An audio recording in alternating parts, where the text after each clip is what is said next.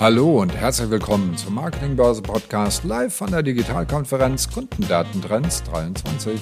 Heute diskutieren Norbert Schuster, Speaker und Autor, Lena Korthold, Digital Sales Manager PPI, Christian Weiß, Director Account Based Marketing Autodesk, Savash Chetin, Vertriebsleiter PPI und Markus Besenbeck, Professor an der THWS darüber, welche Chancen Account-Based Marketing bietet und wie es sich aufbauen lässt. Viel Spaß beim Zuhören. Hallo in die Runde. Herzlich willkommen zu unserem Roundtable Account-Based Marketing Selling. Ähm, Account-Based Marketing ist in Deutschland in, in der Praxis ja noch nicht so super weit verbreitet. Ähm, die Theorie kennt man schon eine Weile.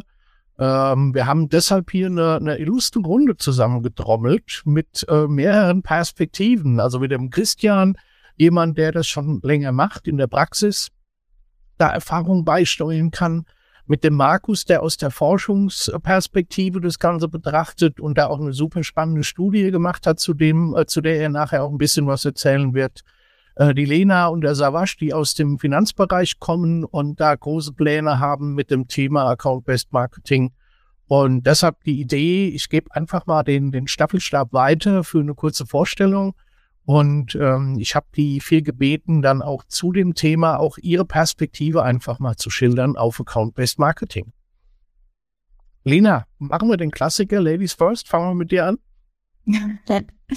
Ja, ich bin äh, Lena Kortol, bin ähm, Digital Sales Manager bei der PPI AG ähm, für den Bereich äh, Consulting Banken hier äh, unterwegs. Äh, habe eigentlich einen ganz klassischen Marketing ähm, Background und ähm, ja unter anderem das Brand Management für San Pellegrino gemacht. Ähm, Jahre in der Modebranche gearbeitet, aber das war mir alles nicht digital genug und deswegen bin ich jetzt im letzten Sommer sozusagen auf die andere Seite des Ufers gesprungen und äh, bin jetzt hier im, im digitalen Sales äh, zu Hause und ähm, ja, da kommt mir jetzt eigentlich zugute, dass ich viele Dinge so ein bisschen eher durch diese Marketingbrille auch noch äh, sehe und äh, so diese Verzahnung von von Marketing und Vertrieb, ähm, glaube ich, hier gerade ganz gut äh, für uns einsteuern kann, ähm, was ja ein wichtiger Punkt auch äh, in, in, oder in Hinsicht auf ABM ist. Und ähm, ja, wir sind noch ein bisschen am, am Anfang bei diesem Thema ABM und ähm,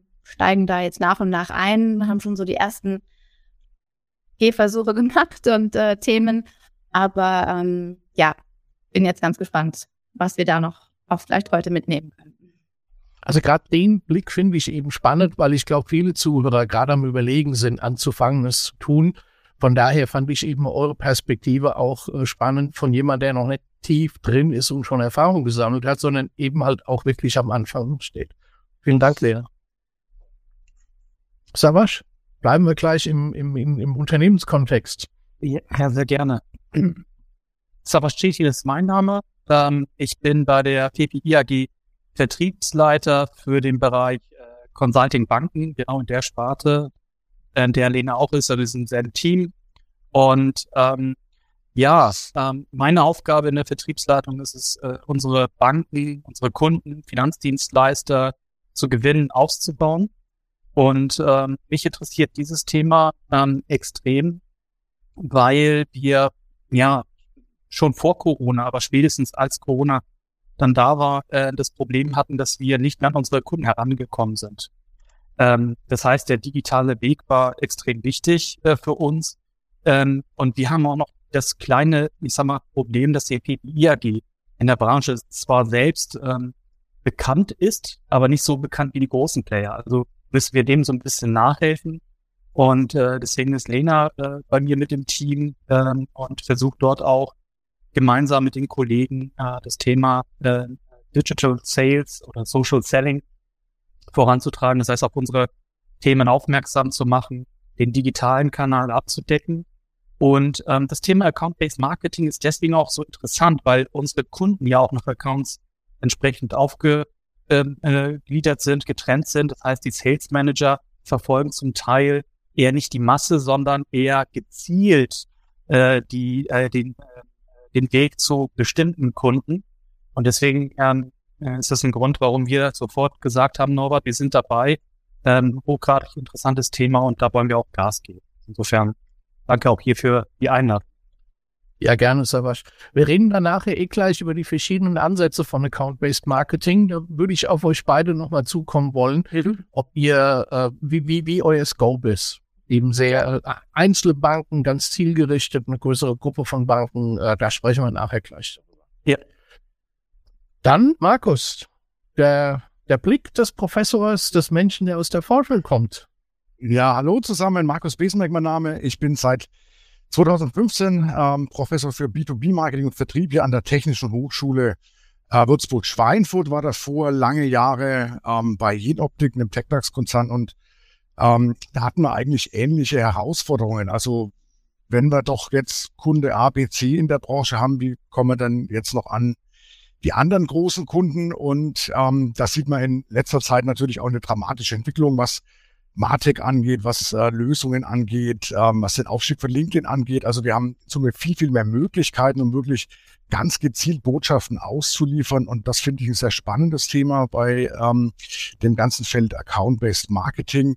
Äh, schauen wir das aus einer wissenschaftlichen Forschungsbrille an. Ähm, letztes Jahr mal eine Studie dazu gemacht, wo stehen wir bei Account-Based Marketing in Deutschland. Äh, spreche aber auch sehr viel mit ähm, Unternehmen, mit Anwendern. Ähm, um ja da nochmal so ein bisschen tiefer zu schauen, was steckt eigentlich dahinter, was braucht man für Texttext, wie kann man Botschaften individualisieren. Und ähm, das Thema gibt alles her. Das geht von Kultur über Tech, äh, über Content Marketing, äh, über wirklich State-of-the-Art-Prozesse, äh, teilweise hin in die Automatisierung. Also ein unheimlich buntes, aber auch, äh, denke ich, anspruchsvolles Thema. Und du hast natürlich aus der Forschungsebene den großen Vorteil, dass du in deinem Account-Based Lab natürlich auch Sachen ausprobieren kannst, ne? Tools ausprobieren, Wirkungsweisen ausprobieren, mit Studierenden gemeinsam daran arbeiten. Das ist natürlich auch ein spannender Ansatz, wie ich finde. Ja, das wird so der nächste Schritt sein. Ähm, ich versuche mal eine Informationsplattform äh, aufzubauen, also Non-Profit-Projekt der Hochschule, ähm, Account-Based Marketing nennt sich das und habe da äh, mittlerweile ein ganz veritables Tech-Stack aufgebaut und versuche sozusagen jetzt hier mal die Prozesse, die Tools, äh, die Themen mal zu integrieren weil mir das wichtig ist, tatsächlich nicht so der Professor, der aus dem Buch erzählt zu sein, sondern ich will einfach die ganz praktischen Probleme, wie kriege ich meine Daten von A nach B und äh, wie muss ich was verknüpfen und äh, wie kann ich was messen, sowas mal individuell mhm. ähm, zu versuchen. Und das ist tatsächlich dann so der, der nächste Schritt in diesem Jahr, so ein Account-Based Marketing Lab mal ähm, mhm. aufzubauen. Oh, ohne vorgreifen zu wollen, was würde, was sagt denn deine Studie? Wo, wo stehen wir denn in Deutschland mit Account-Based Marketing? Ähm, also die Frage, wie viele Unternehmen das ähm, tatsächlich schon verwenden, ist eigentlich nicht zu beantworten, weil ABM ein, ja, ein Phantom ist. Also mhm. es gibt Menschen, die ABM verwenden, verwenden in Anführungszeichen und machen im Prinzip eine LinkedIn-Kampagne oder machen Social mhm. Selling und sagen, ja, wir machen das ja accountbasiert, ist erstmal irgendwie richtig. Ähm, und wir haben am anderen Ende Firmen, die wirklich über modernste Technologien von Programmatic Advertising, Intent-Datenverknüpfungen, äh, Personalisierung von Webseiten etc. Äh, sich auch Account-Based Marketing auf die Fahnen schreiben und ähm, dazwischen gibt es jede Ausprägung. Ähm, ich würde mal vermuten, dass wir im B2B-Bereich ähm, ja vielleicht durchaus so 20 Prozent haben, die das Thema schon irgendwie für sich aufgreifen, aber häufig hat es auch gar nicht intern den Namen Account-Based Marketing. Also ja. man muss eigentlich erstmal bei der Definition anfangen. Ja. Ja, also ich, wir kommen später gleich zu den Missverständnissen, aber du hast ja jetzt mit dem Begriff professionelles Account Marketing wunderbar die Überleitung zum Christian gebaut, weil Christian ist da, glaube ich, in der Runde äh, der erfahrenste. Ihr macht das schon, glaube ich, relativ lange, relativ intensiv. Christian, wie ist deine Perspektive? Also ich stelle mir ganz kurz vor, Christian Weiß, ich bin von Autodesk. Das ist eine Firma, die nicht jeder kennt. Das ist eine Softwarefirma aus San Francisco, die ähm, Design-Software herstellt für jede Branche, die man sich vorstellen kann, vom Computerspiel und Special Effect bis zum Bauingenieur äh, oder dem Automobildesigner. Und ähm, da bin ich seit 16 Jahren mittlerweile, arbeite aus München äh, und bin schon mal im Marketing gewesen in verschiedenen Funktionen. Ähm, eigentlich Architekt und Wirtschaftsingenieur, aber ähm, wo es einen halt dann so hintreibt, wenn es äh, spannend wird. Und sowas auch für Account-Based Marketing. Ich habe äh, immer schon dafür gesprochen, eigentlich sobald wir mit größeren Kunden zu tun hatten. Und äh, dann hat sich unser Geschäftsmodell geändert. Und das war der Grund oder die Art, wie wir Geld verdienen als Firma. Äh, denn äh, wir haben uns äh, genannt von Softwareboxen zu verkaufen zu Software as a Service. Und plötzlich kommt die Kundenbeziehung ins Spiel. Äh, denn jetzt ist mir nicht mehr egal, wie viele Boxen ich verkaufe, sondern wie ist die Kundenbeziehung, wie kann ich den Kunden wachsen lassen und wer sind denn eigentlich meine wichtigsten Kunden? Und ab so einer Kategorisierung muss man eigentlich über Account-Based Marketing stolpern, denn darin äh, muss ich priorisieren und meine Beziehungen zu den Kunden oder die Beziehung zum Kunden ins Zentrum stellen.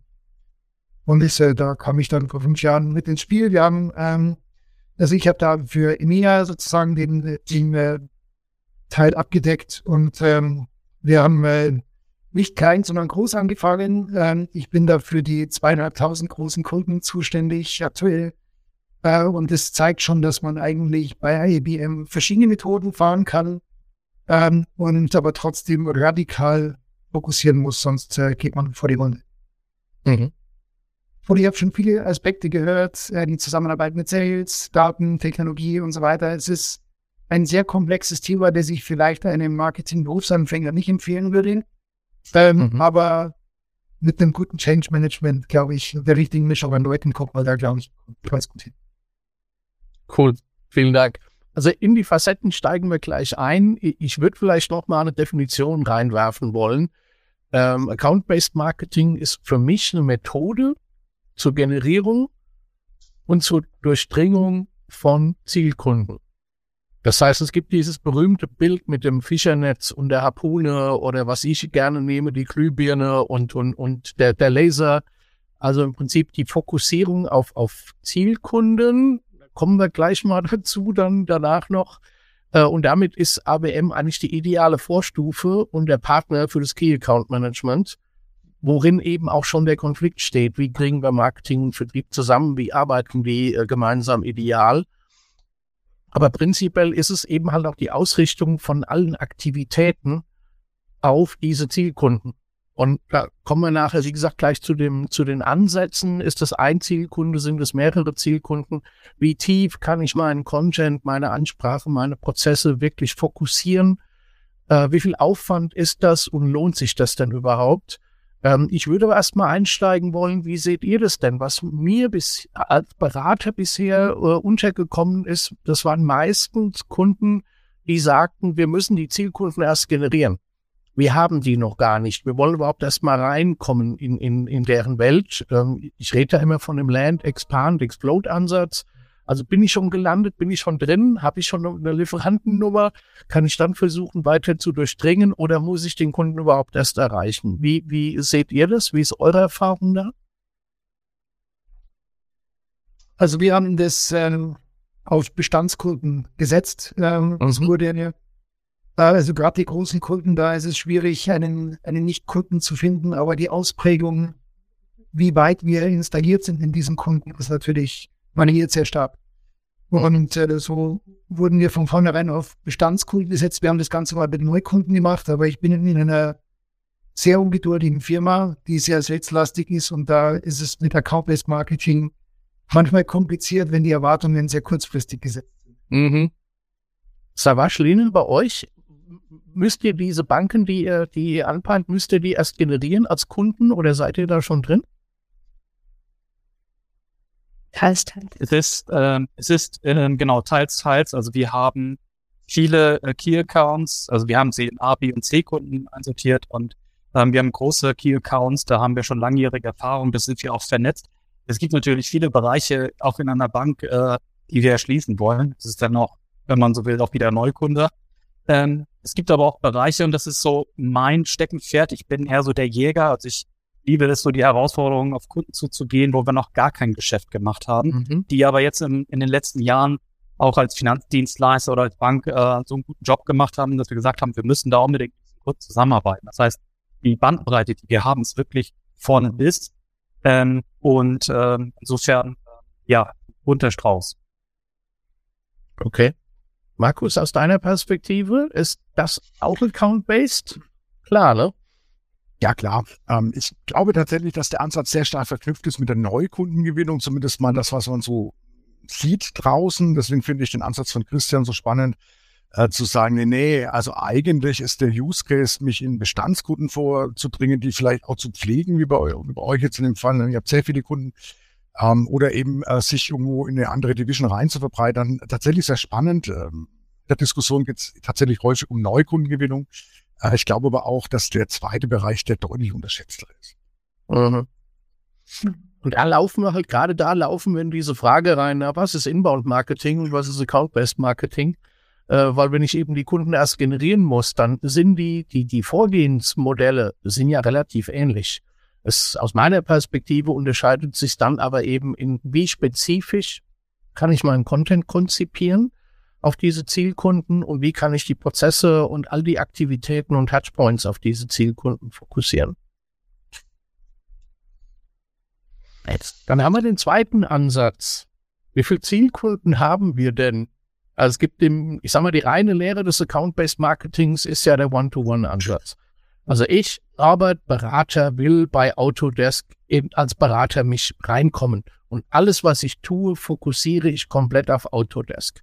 Heißt, ich müsste jetzt wirklich, ähm, ich müsste recherchieren, ich müsste wissen, was, welche Personen, welche Menschen gibt es bei Autodesk, welche Themen sind da gerade aktuell und, und, und, und alles, was ich schreibe, geht nur in Richtung Autodesk. Dann haben wir den One-to-Few-Ansatz, wo ich sage, naja, es gibt alle Autodesk, gibt es in Deutschland, keine Ahnung, ich nehme jetzt mal nur eine Zahl, um eine Zahl zu nennen, gibt es 100 Unternehmen, 50 Unternehmen, und diese Unternehmen sind so ähnlich, dass ich die im Prinzip in meinem Ansatz versuche, gemeinsam zu erreichen. Also nicht einmal nur Autodesk, sondern ich sage jetzt mal alle Architektur-Softwarehersteller zum Beispiel, könnte ein One-to-Few-Ansatz sein. Gleich die Frage an euch, wann hört Account-Based Marketing auf? Wenn ich 2000, 5000 Softwarehersteller habe, ist es noch Account-Based? Christian, was meinst du? Wie definierst du das? Bin genau in dieser One-to, also One-to-Few ist für mich eine der komplizierteren äh, Herangehensweisen, weil man sehr schnell in dieser Pfanne von Segment Marketing, Industry Marketing oder generell Targeting ist. Ähm, aus meiner Sicht ähm, kann man so vorgehen. Wir machen das auch. Wir haben gerade so einen Prozess jetzt mal festgeschrieben, wie wir das machen wollen, zusammen mit dem Vertrieb. Wir suchen uns ein Segment aus und sagen zum Beispiel alle Firmen, die ich sage jetzt mal auch große Ingenieurbüros im Bereich mhm. Stadt, was auch immer. Und in Europa können das gleich mal, also sich auch selbst in unserem Mid-Market-Segment 300 Firmen sein oder 200 Firmen. Ich glaube, das ist immer noch zu groß, denn dann äh, geht man ja alle an. Also nehmen wir uns dann immer noch so eine, so eine Extra-Lupe und sagen, wie genau kenne ich den Account? Äh, haben wir schon Pipeline? Ja, wenn da eine Pipeline im System ist, in einer gewissen Pipeline-Stufe, da muss ich mit denen keine Beziehung aufbauen, wenn die, mhm. wenn die so schon im, äh, im Gespräch sind, ja, ja, oder im detaillierten Gespräch. Äh, wie, wie hoch ist das Engagement? Kann ich das messen schon? Wie viel, äh, wie engaged sind die Entscheidungsträger, die ich eigentlich angehen möchte? Und dann sehe ich, dass ich eigentlich dann so eine Matrix habe mit äh, viel Pipeline und wenig Pipeline mhm. und hohes Engagement und keins. Und dann kann ich mir raussuchen, welche, wo kann denn Marketing überhaupt einen Beitrag leisten? Und so gehe ich eigentlich da immer vor und sage, wofür brauchst du eigentlich Marketing? Ja, nee. Marketing da ist, auch wie Marketing. Mhm. Aber das für alles. Und äh, so kann ich eigentlich gut priorisieren und sagen, ich, ich investiere meine Zeit dort, wo ich einen Unterschied machen kann, wo ein kleiner Fußabdruck ist oder eine kleine Zehe nur in der Tür statt der ganze Fuß. Ähm, und äh, wo das Engagement so klein ist und ähm, die Leute, die Beziehung, ja, die ich da brauche, noch gar nicht existiert. Da denke ich, macht, äh, macht ABM den größten Sinn. Und dann sind wir vermerkt bei 20 oder 30 Firmen. Und bei denen machen wir es dann immer noch so, dass wir nicht einfach nur ein Targeting machen für die, sondern wir nehmen uns dann drei, vier, fünf Accounts raus und schauen die in der Tiefe an, äh, also so der Blueprint-Accounts und verstehen die nochmal in der Tiefe und basierend auf diesen drei, vier, fünf Accounts bauen wir unser Content auf, bauen wir das Messaging-Haus auf, und so weiter. Und dann kommt die Kampagne. Die Falle für, gerade für Leute, die sich gerade erst auf IBM haben taufen lassen und kommen vielleicht aus einer anderen Ecke, wie Feed Marketing oder so. Wir sind sehr schnell im taktischen. Äh, und äh, ABM ist aus meiner Sicht in allererster Linie ein strategischer Ansatz. Mhm. Das überspringt, ist sofort im Targeting, in E-Mails, in Webinaren und lustigen Dingen, die Sales vielleicht schön findet, wenn man schnell was macht. Aber das, damit baut man keine Beziehung auf. Der Heiratsantrag kommt später. Wenn ich in der Bar stehe, ja, ich muss erst mhm. mal Namen rausfinden, die Vorlieben, Interessen, Wirkung zusammen verstehen. Mhm. Das ist, wenn ich da kurz einhaken darf, äh, Christian, das ist nämlich in der Tat so eine große Herausforderung, äh, die Lena und ich da auch äh, im Vorfeld auch schon besprochen haben. Also, weil denn, wenn wir unsere Banken angucken, unsere Kunden, dann ist der Klassiker, es gibt ein regulatorisches Thema, ähm, was die Banken erfüllen müssen. Naja, dann äh, nehme ich mir jetzt eine Bank, äh, die heißt Bank A, äh, an die möchte ich gerne herantreten, weil ich vielleicht äh, die ganz oben auf meiner Liste habe. Naja, aber das regulatorische Thema betrifft auch viele andere Banken. Ähm, das heißt, diesen, ähm, äh, diesen, diesen Ansatz zu sagen, ich möchte gezielt auf diesen einen Kunden, da tue ich mich ehrlich gesagt noch ein bisschen schwer, ob das geht. Ähm, selbst wenn ich noch zusätzliche Informationen hätte, was ist in der Pipeline? Ne? Also an solche Sachen, äh, die, die kommen wir ja auch dran. Ähm, aber es ist für mich äh, noch so als, sag mal, äh, Neuling der, in dem Bereich wirklich schwierig äh, nachzuvollziehen, wie sowas geht. Also wenn es geht, dann ist es genial.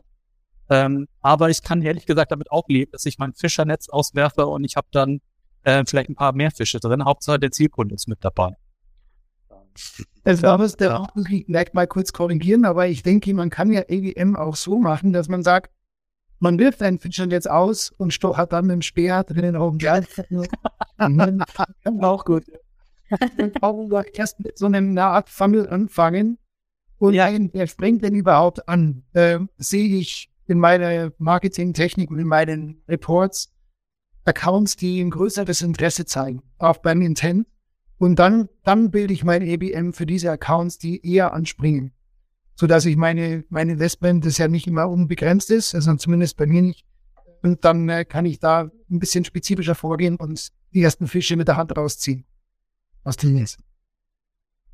Also, das ist auch aus meiner Perspektive ein ganz wichtiges Thema. Was sind die Kriterien, für die Definition der Zielkunden. Und was Christian eben beschrieben hat, finde ich sehr, einen sehr, sehr coolen Ansatz, ähm, weil ich einfach die in die Selektion mit reinnehme, die mit mir schon irgendwie interagiert haben, die in meinem normalen Lead-Generierungsprozess, Outbound-Marketing, Inbound-Marketing, was auch immer, reagiert haben, die in meiner Welt sind. Das ist natürlich ein Kriterium, haben schon mir, mit mir irgendetwas getan, wenn wir auf der Interessentenebene bleiben.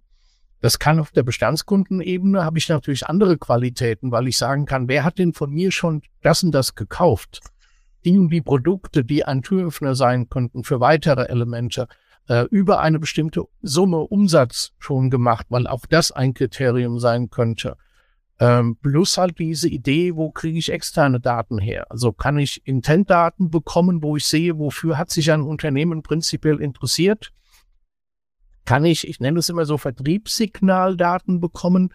Ein Unternehmen hat angekündigt, dass es die und die Technologie einsetzen will, sich da und dahin entwickeln will. Äh, oder kann ich einfach auch Daten anreichern? Kann ich so einen Player, ich sage jetzt mal wie dann Bradstreet nehmen, wo ich sage, ich kaufe mir Logistikdaten ein, Finanzdaten ein und gucke, kann ich mit diesen Kriterien etwas anfangen in der Definition. Markus, deine, dein Blick auf diese Kriterien, auf diese Definitionen? Ja, ich, ich hänge noch an dem Gedankenspiel von Christian zu sagen, lass uns äh, das Netz füllen und mit der Harpune stochen.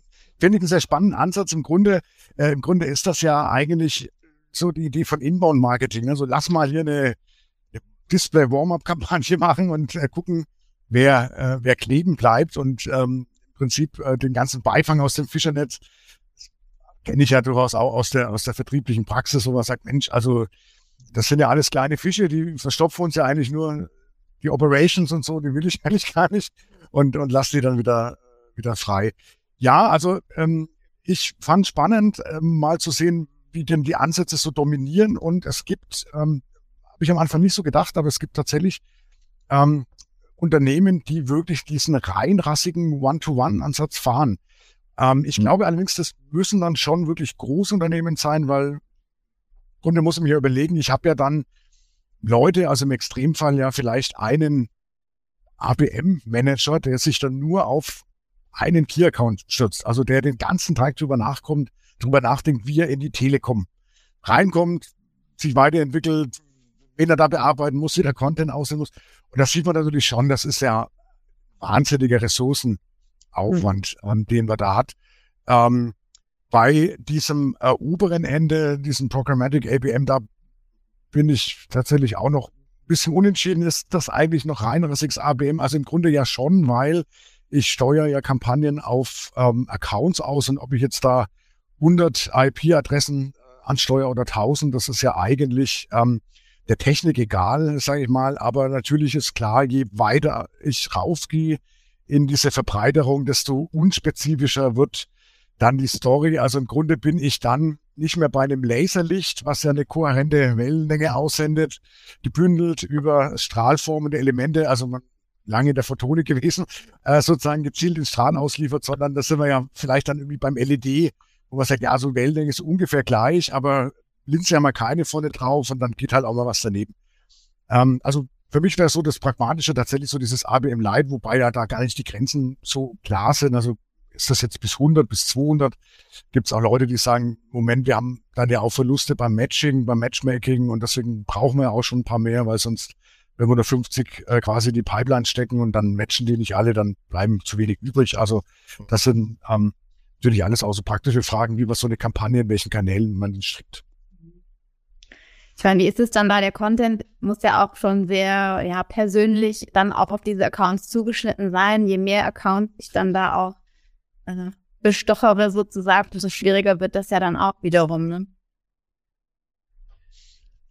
Ja, also was ich äh, versuche seit meinem ersten Tag bei Autodesk und wir uns Stück für Stück weiter dahin bewegen, ist, dass der Content ja nicht immer nur ein geschriebenes Dokument ist, sondern es kann ja auch eine modulare Zusammenstellung von Content sein. Das heißt, wir haben, äh, wir haben äh, Microsites, die sich leicht verändern lassen. Und ähm, in generell kann man mal sagen, ich kann ja jedem Account eine Microsite bauen, zumindest von den, was ich, Top 150 Accounts. Dann haben alle oder Top 50, dann haben alle irgendwie was ähnliches. Und dann weiß ich schon, ja, grob geht der in Richtung Factory oder der geht in Richtung was auch immer. Und äh, dann kann die nächste Stufe natürlich sein, oh, ich hatte drei Kundengespräche und jetzt merke ich, ihn interessiert eigentlich was anderes und dann nehme ich ihn immer mehr raus oder rein und ähm, pack dann das Logo vom Kunden mit rein, sodass das wirklich individuell für die ist äh, und die Logo sich da ein können dann sehen, was selbst die technische Abteilung für die zusammengestellt hat, soll ich nur Marketing, ähm, dass wir spezifisch für deren Executives vielleicht was äh, vorbereitet haben, was dann tatsächlich auf den Account passt. Und so kann man, so kann man sich annähern, ja, und dann, äh, dann sieht man schon, welche Accounts tatsächlich in der Prioritätliste sind und welche einfach so ein Standardboard kriegen. Äh, ich glaube, das, das kann man auch nicht, nicht immer von 0 auf 100 machen, sondern es ist wie bei einer Beziehung auch, das ändert sich und bildet sich dann raus. Und äh, so schärft sich der Blick ja auf diese Accounts auch immer mehr. Wir sind ähm, mit unserem Produktangebot sind wir auch sehr heterogen. Das heißt, je größer der Account ist, desto mehr Ansatzpunkte gibt's. Der ist dann vielleicht im Maschinenbau angesiedelt, aber hat natürlich ähm, den Anlagenbau mit drin, der hat Gebäude mit drinnen, ähm, die haben Designer und die Designer reden nicht immer mit denen aus der Gebäudeabteilung, ja, eigentlich gar nicht. Das heißt, ich gewinne immer wieder den neuen Kunden innerhalb des Kunden. Also Whitespace sozusagen. Und ähm, mhm. deswegen ähm, kann man sich nicht von 0 auf 100 da reinbewegen. Man muss sich da sozusagen Stück für Stück annähern. Vielleicht ein spannendes Zwischenfazit. Es gibt nicht ein Account-Based Marketing, sondern man muss wirklich von Fall zu Fall schauen, ist das Account-Based Marketing, ist es One-to-Few, ist es One-to-Many, ist es One-to-One, was ist es wirklich bei uns? Und das fand ich auch nochmal sehr spannend, Christian, zu sagen, und du stellst kein Account-Based Marketing von 0 auf 100 in den Raum, sondern es ist ein agiler Prozess. Fang damit an, mach Erfahrungen und basierend auf den Erfahrungen kannst du dann dein, deine ABM-Strategie immer feiner justieren. Wenn ihr das nächste Mal live bei unseren Experten-Roundtables mit dabei sein wollt, schaut mal auf digitalkonferenz.net vorbei. Dort findet ihr immer das Programm unserer aktuellen Digitalkonferenz. Genau, da muss ich vielleicht noch was ergänzen. Wir haben äh, das jetzt in, äh, in den letzten, den letzten Monaten, Quartalen ähm, weiter verschärft, so dass wir gesagt haben, wir versuchen Synergien natürlich zu schaffen zwischen allem, was wir so machen, so dass man nicht für jeden Account immer von Null alles anfängt, sondern eben diese Modularität nutzt. Aber wir haben jetzt ähm, ABMer, die wirklich nur ABM für One-to-One machen und nur eine Maximalzahl an Accounts haben. Denn sonst enden wir immer in diesem Pferdehandel äh, mit unseren äh, Kollegen. Wir haben dann jeder hat dann 30 Accounts wieder auf der Pfanne und dann kriegen wir wieder nichts mehr hin. Also mhm. muss wirklich auch wirklich super strikt priorisieren und wir haben hier bei den One-to-One-Kollegen so eine Maximalzahl von fünf Accounts, ähm, in der Hoffnung, dass man nicht alle fünf auf einmal bekommt, sondern dass das sich über die Zeit äh, entwickelt, weil keiner kann fünf äh, Accounts von null hochstrecken in Lichtgeschwindigkeit. Und äh, deswegen ist es so, man muss so ein Maximalziel festsetzen, äh, damit er nicht sofort Überforderung eintritt. Mhm. Das ist dann jetzt eine spannende Frage. Wie, wie ist denn da die Übergabe? Also, wenn ihr sozusagen einen ABMler habt, der dann fünf Accounts äh, versucht aufzureißen und die sagen dann, ja, ich will, wer geht dann zum Date? Ja, gute Frage. Wir haben ja, also gerade bei diesen Accounts haben wir ganze Account-Teams. Und der ABMer wird dann Teil dieses Account-Teams. Und okay. wenn man das wie so eine kleine Firma versteht, dann ist der, der Named Account Sales Executive, die haben da auch eine ganz tolle Namen, äh, jeder eigentlich.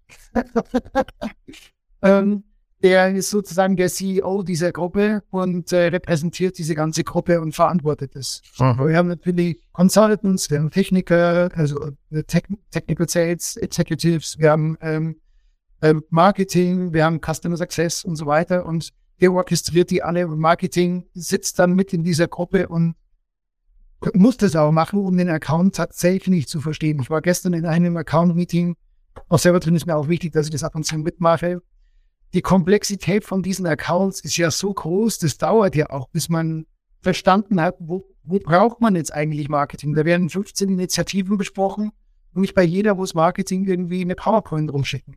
Mhm. Äh, deswegen muss man da wirklich super strikt sein, aber dann auch wirklich genau die richtigen Dinge machen. Und dazu helfen uns gute Daten natürlich. Das ist mich, also, deswegen möchte ich das nochmal ganz kurz in die Richtung biegen. Ähm, der erste Blick bei ABM sollte mal in die eigene Datenbank gehen. Mhm. Für alle, die jetzt damit anfangen, äh, wir haben angefangen mit ABM und haben einen erzählt, wir machen jetzt hier Fishing with the Spear und so weiter und haben gemerkt, dass wir eigentlich im Dunkeln stehen. Äh, da kann ich viel mit Sternen rumwerfen äh, und ähm, das, äh, das war ein langer Weg, um die Kundendaten in eine Struktur zu bringen, dass Marketing und Sales ähnlich damit arbeiten können ähm, und auch, dass Information so abgelegt wird, dass sie nutzbar wird ähm, und dass ähm, wir Engagement messen können und solche Sachen wie also Marketingergebnisse, die nicht nur Leads sind. Mhm. Und ähm, am Ende wussten wir auch nicht mal, mit wem wir da eigentlich kommunizieren. Ja, wir hatten E-Mails, E-Mail-Adressen ähm, und ähm, bei manchen stand dann mein Jobtitel Herr oder Frau oder ein Strich oder gar nichts. Äh, und so haben wir dann über die Monate eigentlich oder über Jahre diese Datenbank erstmal so optimiert, dass wir wissen, mit wem wir da sprechen. Mhm. Das heißt aber, die, die älter als drei Jahre ist, äh, hat wahrscheinlich mal ein Thema. Ja. Heißt aber ein Kriterium, was du jetzt reingeworfen hast, Christian, finde ich spannend. Wo kann Marketing, also Account-Based Marketing, denn wirklich überhaupt was tun? Wo ist es überhaupt äh, hilfreich? Wo, wo habe ich überhaupt einen Hebel damit, das zu tun? Und ich glaube, wir haben dann auch immer noch bei den Kriterien diesen haben will Faktor. Also wenn der Savasch und die Lena, wenn die sich jetzt keine Ahnung 500 Banken raussuchen, äh, ist die Frage, habe ich irgendeinen Unterschied in den Banken, in deren äh, Schmerzen, in deren Zielen, in deren Struktur? Und wenn ich das nicht habe, dann ist es vielleicht wirklich einfach nur der Haben-Will-Faktor oder der Leuchtturm-Faktor, dass ich sage, die drei, die hätte ich aber gerne, weil die mir gut stehen würden, wenn ich die als Referenz hätte und die mit reinbringen kann. Wir haben noch eine Frage aus dem Teilnehmerkreis.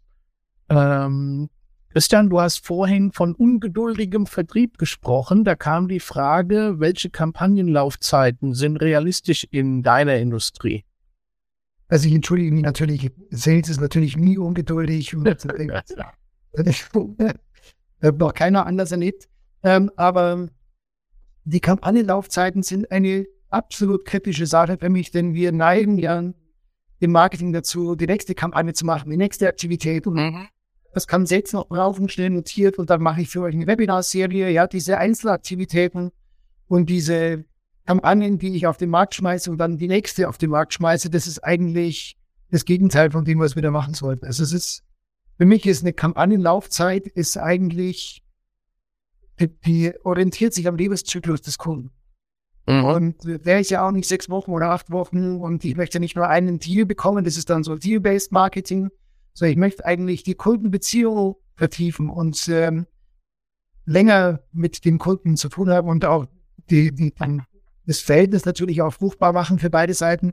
Und das geht nicht, wenn ich nur in Einzelkampagnen denke. Also ich muss immer, hm. wie gesagt, diesen strategischen Ansatz sehen. Und bei, gerade bei den großen Kunden haben wir uns äh, darauf entschieden, äh, entschlossen oder festgelegt, dass wir ähm, dieses Assignment auf den Kunden haben, auf diese fünf Kunden und das wird erstmal nicht geändert. Mhm. Das heißt, wir finden raus, okay, ein, ein Kunde ist nicht so, wie wir uns das gedacht haben in der, in der. Entwicklung, dann wird der ersetzt. Naja, aber eigentlich ist das eine Kundenlebenszyklus-Zuweisung. Ja, und in dem Lebenszyklus, ich nenne das immer, habe ich kaskadierende Customer Journeys. Genau. Weil ich ja, ich, ich will rein, ist eine Customer Journey, ich will in dem gleichen Bereich mich weiter äh, ausbreiten, ist eine andere Customer Journey. Dann ich will äh, komplett in das Unternehmen, in die, in die Tochterunternehmen, in den Konzern mit rein, ist wieder eine Customer Journey. Also habe ich kaskadierende Journeys und kaskadierende Prozesse und Kampagnen, die ich aber im Ganzen eben betrachten muss, ne? Auch bei so Sachen wie Scoring, Bewertungen und so weiter. Alles. Da gibt es natürlich dann Content, den ich woanders wieder nutzen kann, ja, wenn es darum geht, äh, Sie haben einen neuen Vertrag, jetzt geht es um die Adoption ja. und so weiter. Das lässt sich woanders wieder nutzen. Aber idealerweise ist das natürlich Handarbeit. Ja. Wir haben noch eine Frage, die mich auch gleich zu unserem nächsten Thema ähm, weiterleitet. Ähm, warum heißt Account-Based Marketing eigentlich Account-Based Marketing? Und ich liebe diese Frage, weil ich das im, im Marketing Automation Umfeld auch habe. Ich nenne Marketing Automation nur noch Pre-Sales Automation weil es das ist, was es tut. Ich automatisiere ja nicht das Marketing, sondern ich, äh, ich automatisiere den Pre-Sales. Und eigentlich, so steht es in der Frage, ist Account-Based Pre-Sales nicht vielleicht zutreffender? Und das kann, also ich würde es mit Ja beantworten. Wie seht ihr das?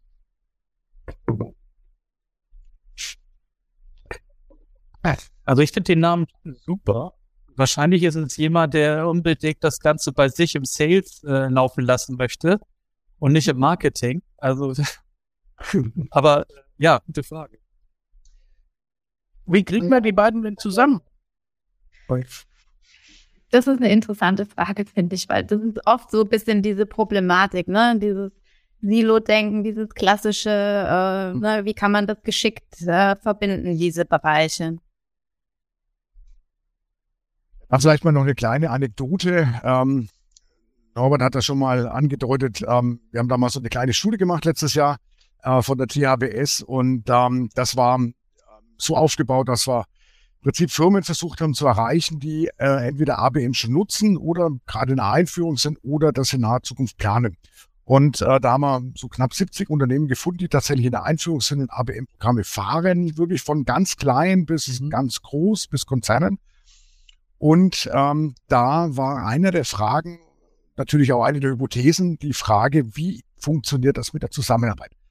Und was da rauskam, äh, fand ich dann doch überraschend, ähm, nämlich einerseits ist ähm, das Thema Zusammenarbeit von Marketing und Vertrieb ähm, einer der Hauptmotivatoren, um überhaupt ABM-Programme einzuführen. Also äh, ich nenne es immer so ein bisschen scherzhaft so eine Paartherapie für Marketing und Vertrieb. Ähm, dann ist es aber gleichzeitig auch eine der Top-Herausforderungen. Also die meisten Firmen stimmen der Aussage zu, ja, organisatorische Abstimmung zwischen beiden schwierig. Und ähm, drittens, 93 Prozent sagen, es ist extrem wichtig für den Erfolg von ABM. Und äh, das sieht man, glaube ich, das ist so ein Stück weit der neuralgische Punkt, denke ich mal, für, für eine ABM-Kampagne, wie wir diese zwei Welten zusammenkriegt.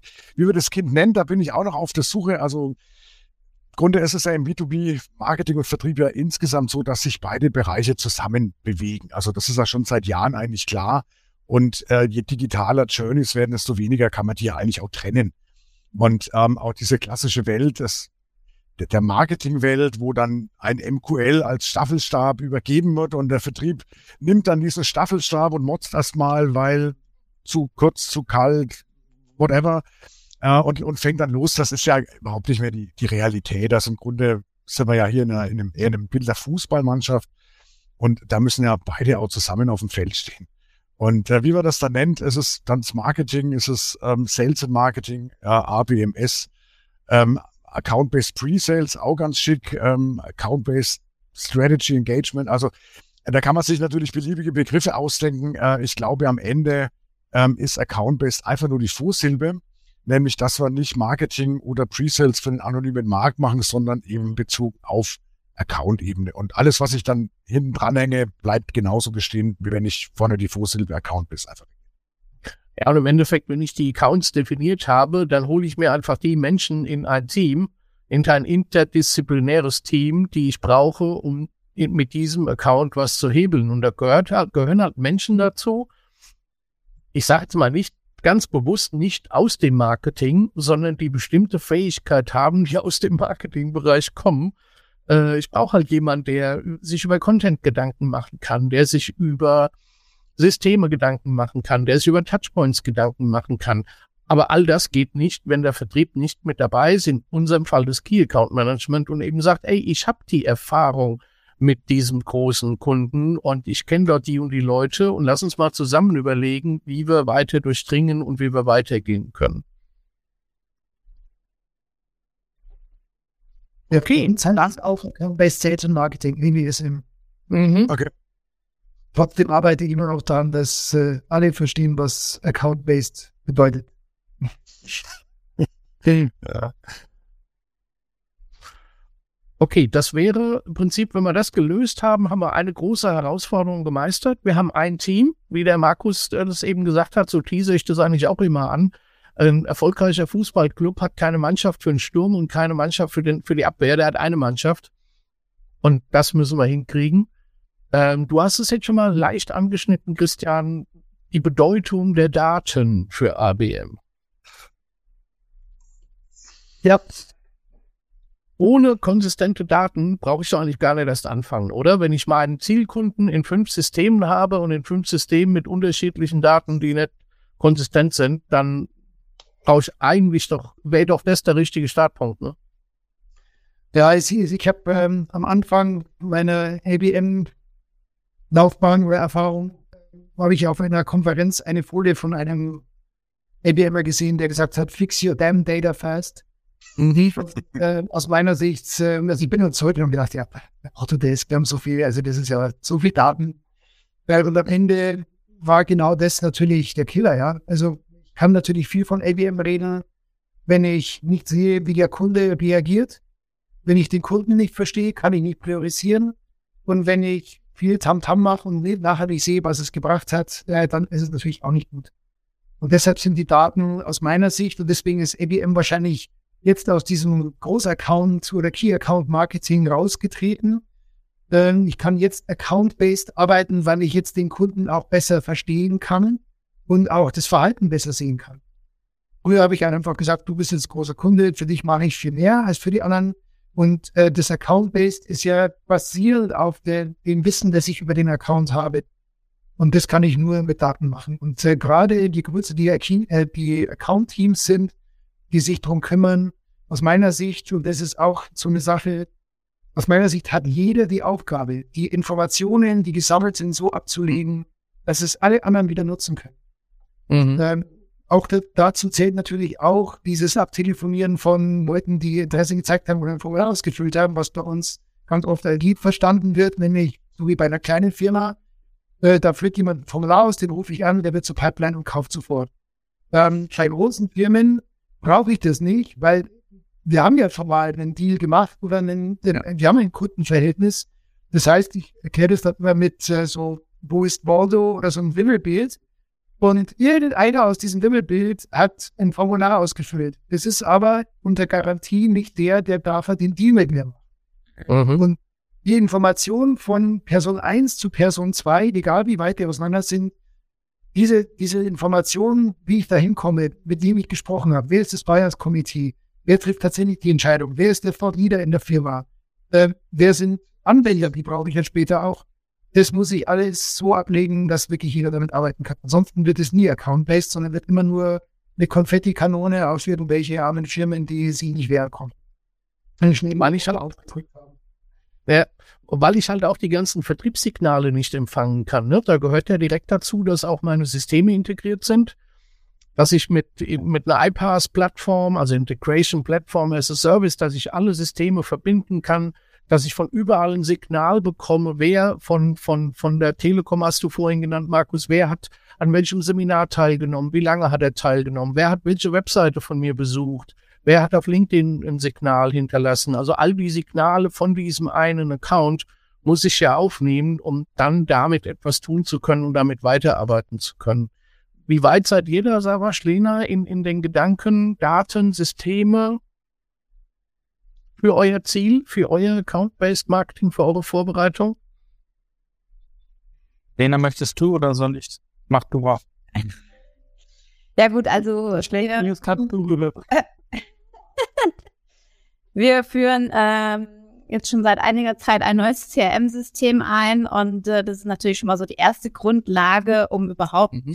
auf Daten dann auch zugreifen zu können, ähm, wobei wir da auch immer noch in der Schwierigkeit sind, eben diese Daten konsistent da auch äh, einzuspeisen und sie für alle verfügbar zu machen. Das ist am Anfang auch ein Schritt, den wir gerade noch wirklich gehen müssen, überhaupt erstmal festzulegen, was sind denn die relevanten Daten äh, wer pflegt wo was so. Also da sind wir jetzt gerade auch noch äh, schwer dabei, diese Dinge überhaupt erstmal festzulegen. Mhm. Ich, ich guck mal so ein bisschen auf die Uhr, weil ich habe Angst, wir verblaffern uns. und wir haben, glaube ich, noch ein paar wichtige Themen. Ich nehme den Ball mal auf, Lena, und werf den mal zu Markus rüber. Markus, welche Systeme hast du dir denn so angeschaut? Was hast du auf dem Radar? Was, was wäre sinnvoll für ABM? Ähm, da gibt's, ähm, glaube ich, eine ganz große Bandbreite, was man nutzen kann. Ähm, ich glaube, die wichtige Botschaft ist ähm, Culture First, Digital Second. Das ist mir da immer an der Stelle wichtig, ähm, weil viele lassen sich dann auch so ein bisschen abschrecken von ganz breiten Systemlandschaften und Tech-Stacks, die man da aufbauen muss im ABM. Das ist, glaube ich, von Anfang äh, gar nicht unbedingt notwendig. Ähm, es gibt ja ABM-Plattformen, ähm, die haben wir aber wirklich sehr, sehr wenig gefunden in Deutschland. Also so zehn Prozent der Teilnehmer hatten so eine Plattform genutzt. Die bieten ähm, klar dann das Full-Service-Paket. Ähm, was man ganz häufig sieht, sind ABM-Plattformen, ähm, die in CM-Systemen integriert ist, wie das beispielsweise auch bei, bei HubSpot ja der Fall ist äh, oder anderen. Ähm, damit kommt man, glaube ich, schon mal extrem weit, weil äh, in so ein Backbone ähm, kann man dann andere Daten einspielen, sei es jetzt Intent-Daten oder Recherchedaten, eine Datenanreicherung machen über LinkedIn, äh, über äh, andere Kanäle, die man hat. Ähm, und damit äh, kann man, glaube ich, schon mal ganz gut starten. Ähm, was Intent-Daten angeht, reicht manchmal schon ähm, allein diese Informationen der Webseiten, äh, Tracking auf IP-Basis, allein, dass man dem Key-Account-Management auch mal zeigen kann, erstmal auf wie viele Leute, wie oft, wie groß ist die Durchdringung, also welcher der, der Accounts reagiert eigentlich und besucht unsere Website. Was dann so hatte der Christian noch mit, mit äh, Landing-Pages und da würde ich jetzt äh, gern nochmal äh, weiter diskutieren, wie macht ihr das? Ist das eine IP-Erkennung oder wie, wie funktioniert das dann technisch? Ähm, dann ist das eigentlich eine ganz gute Sache. Alles, was drumherum kommt, ähm, klar, Automatisierung äh, kann man da noch einbauen, das findet man dann auch noch einigermaßen häufig. Dreh- und Angelpunkt ist tatsächlich dann irgendwie auch LinkedIn, muss man sagen, also sowas wie Sales Navigator und LinkedIn klassisch. Klar, da finde ich mittlerweile 20 Millionen Nutzer in Deutschland, das hat sich verdoppelt in fünf Jahren. Ähm, nicht alle Branchen sind da aktiv, aber zumindest mal einige. Und ähm, ja, die Spezialitäten, sowas wie Programmatic Advertising oder wirklich eine dynamische Webseiten, ähm, Auslieferung, das sind dann eher schon so die Spezialthemen. Also im Grunde, was man so sieht, so im Schnitt drei, vier, drei, vier Tools nutzen Unternehmen äh, im Schnitt, ähm, natürlich mit einer großen Streuung. Und damit kann man eigentlich erstmal loslegen. Mhm. Also cool. es ist wie immer, in Deutschland neigen wir immer zu Technologie. Also es gibt eine andere Studie von Forrester, da kommt raus, dass äh, sozusagen die befragten Unternehmen in Deutschland sich die meiste Technologie gegönnt haben, die meisten Inside-Daten und am wenigsten spricht Marketing und Vertrieb miteinander. Also wir sind, glaube ich, in Deutschland manchmal neigen wir dazu, sozusagen mit dieser Technologie und finden da auch die Pitches dann ganz toll. Ähm, da ähm, stellen wir uns dann Porsche in die Garage und mit dem fahren wir dann äh, Schrittgeschwindigkeit durch die Fußgängerzone und das muss mhm. echt nicht sein. Mhm. Letzten ja, haben auch, er hat einen Vespa-Führerschein und muss einen Ferrari fahren. Ja. da muss man da. Als man die tragen, ne? Also ich sag mal, äh, aus dem die Website-Daten, LinkedIn und die Kundendaten, die du jetzt noch über deine persönlichen Kontakte erhältst. Also da sehe ich bei uns gerade schon auch noch äh, Potenzial, da das Ganze besser zusammenzutragen. Ja, ich denke mal, das ist auch in, in der Denke, in der Strategie wichtig, dass man mhm. Prozesse nicht nur in, in, in, in, in der Ebene, in, in, dem, in der, dem Silo von einem System denkt, sondern die Prozesse halt wirklich über alle Systeme und Touchpoints hinweg denkt und überlegt, wo ist mein, mein, mein Target-Account unterwegs? Wo kommt ein Vertriebssignal her? Wie nehme ich das auf? Und da ist das CRM äh, oder auch eine CDP sind halt Tools, wo diese Daten reinlaufen, wo ich mir überlegen kann, und was löst das wieder aus? Kann ich diese Daten zusammenfassen? Kann ich die aggregieren? Kann ich die transformieren? Und kann ich damit wieder was auslösen? In der Marketing Automation wie HubSpot oder wie Evelaunch oder wie, wie, wie Marketo oder was auch immer. Ähm, ich muss die Prozesse eben anders denken. Wir laufen relativ schnell auf das Ende leider schon zu. Ich würde ein Thema noch kurz anschneiden wollen und damit auch eine Frage aus dem Chat beantworten wollen. Äh, welches Kundenfeedback aus erfolgreichen ABM-Maßnahmen ist euch bekannt im Hinblick auf die Nennung des Firmennamens oder deren Logo? Also ich würde mal eine kurze Antwort von mir geben. Ich würde die Individualisierung eigentlich immer eher auf Themenebene sehen. Ich muss da nicht unbedingt ein Telekom oder Bosch-Logo hinmachen. Ähm, die Frage ist natürlich eine rechtliche, darf ich das überhaupt? Wie geht, geht man damit um? Aber viel sinnvoller, weil das ist so ein, eines der Missverständnisse für mich. Account-Based Marketing ist, dass ich das Logo von meinem Zielkunden irgendwo hinpappe. Also das ist deutlich zu, zu kurz gesprungen aus meiner Perspektive. Ich muss wirklich eher auf die Inhalte des Zielkunden eingehen. Christian, du lachst, du nix. das ist, ja, das ist natürlich eine Frage, ja. Wenn, also Personalisierung hat natürlich auch was mit Wertschätzung zu tun. Und äh, mit diesem Logo irgendwo hinpacken, zeige ich natürlich auch, ich habe mir Gedanken gemacht, ja, und ich äh, mach was ganz für dich, was natürlich hintenrum ganz automatisiert ablaufen kann. Das kann ich mit 600 Dokumenten mit einem Knopfdruck machen. Aber es zeigt zumindest ein bisschen eine Wertschätzung. Was aber bei weitem mehr Wertschätzung bringt, ist, wenn ich tatsächlich meinen Content so angepasst habe, dass er den Nerv trifft. Und zwar nicht nur auf die Firma, sondern auch noch auf die Person in ihrer Hierarchie, die wir haben. Also, dass der CFO von mir jetzt kein technisches Dokument braucht, ähm, wie unsere Software fun funktioniert, ist klar. Ein anderer braucht es dringend und der freut sich drüber. Und so muss man da ein bisschen präziser sein. Das, das glaube ich, zeigt die absolute Wertschätzung. Da sind wir dann bei der, ich nenne es mal Account-Empathie, ne? Wirklich den Account sich angeschaut zu haben, Empathie aufgebaut zu haben. Was machen die? Was haben die für Schmerzen? Was haben die für Ziele? Und wie kann ich mit meiner Lösung und meinem Content auf diese Ziele äh, einzahlen? Super. Also spannender Ansatz, wie man sieht. Äh, spannendes Thema, ein, ein, ein, ein sehr spannendes Werkzeug, das aber eben mit Kopf und Strategie und, und Plan eingesetzt werden will. Also auch wie so oft im Leben, erst grübeln, dann dübeln. Äh, und es gibt kein eines Account-Based Marketing, sondern es gibt eben, man muss halt wirklich schauen, welcher Ansatz macht für uns am meisten Sinn und ähm, wie setzen wir es dann gezielt um. Und auch von dir, Christian, nochmal ganz, ganz äh, spannend, wie ich finde, nicht sofort die Perfektion anstreben, sondern anfangen, erste Schritte machen und dann agil das Thema weiterentwickeln. Kleine anfangen, ist wichtig. Mhm. So, wenn ihr, wir hatten noch tausend Fragen, liebe Zuhörer und Zuschauer, wir hätten auch noch tausend Themen, über die wir sprechen wollen. Was sind dann äh, kaskadierende Nurture-Prozesse? Warf ich mal ins Rennen. Was sind kaskadierende Customer Journeys? Wie baut man ein Scoring-System auf bei dem Account? Wie geht man damit um? Was zahlt in das Scoring ein? Was zahlt nicht in das Scoring ein?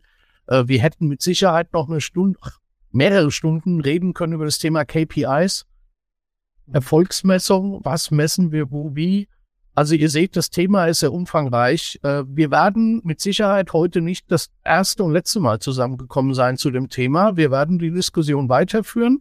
Von daher gebt uns gerne Feedback. Ihr findet uns alle bei LinkedIn, meldet euch gerne mit Fragen und es wird demnächst noch mehr Events zu dem Thema geben. Gut, dann sage ich von meiner Seite mal vielen Dank fürs Zuhören.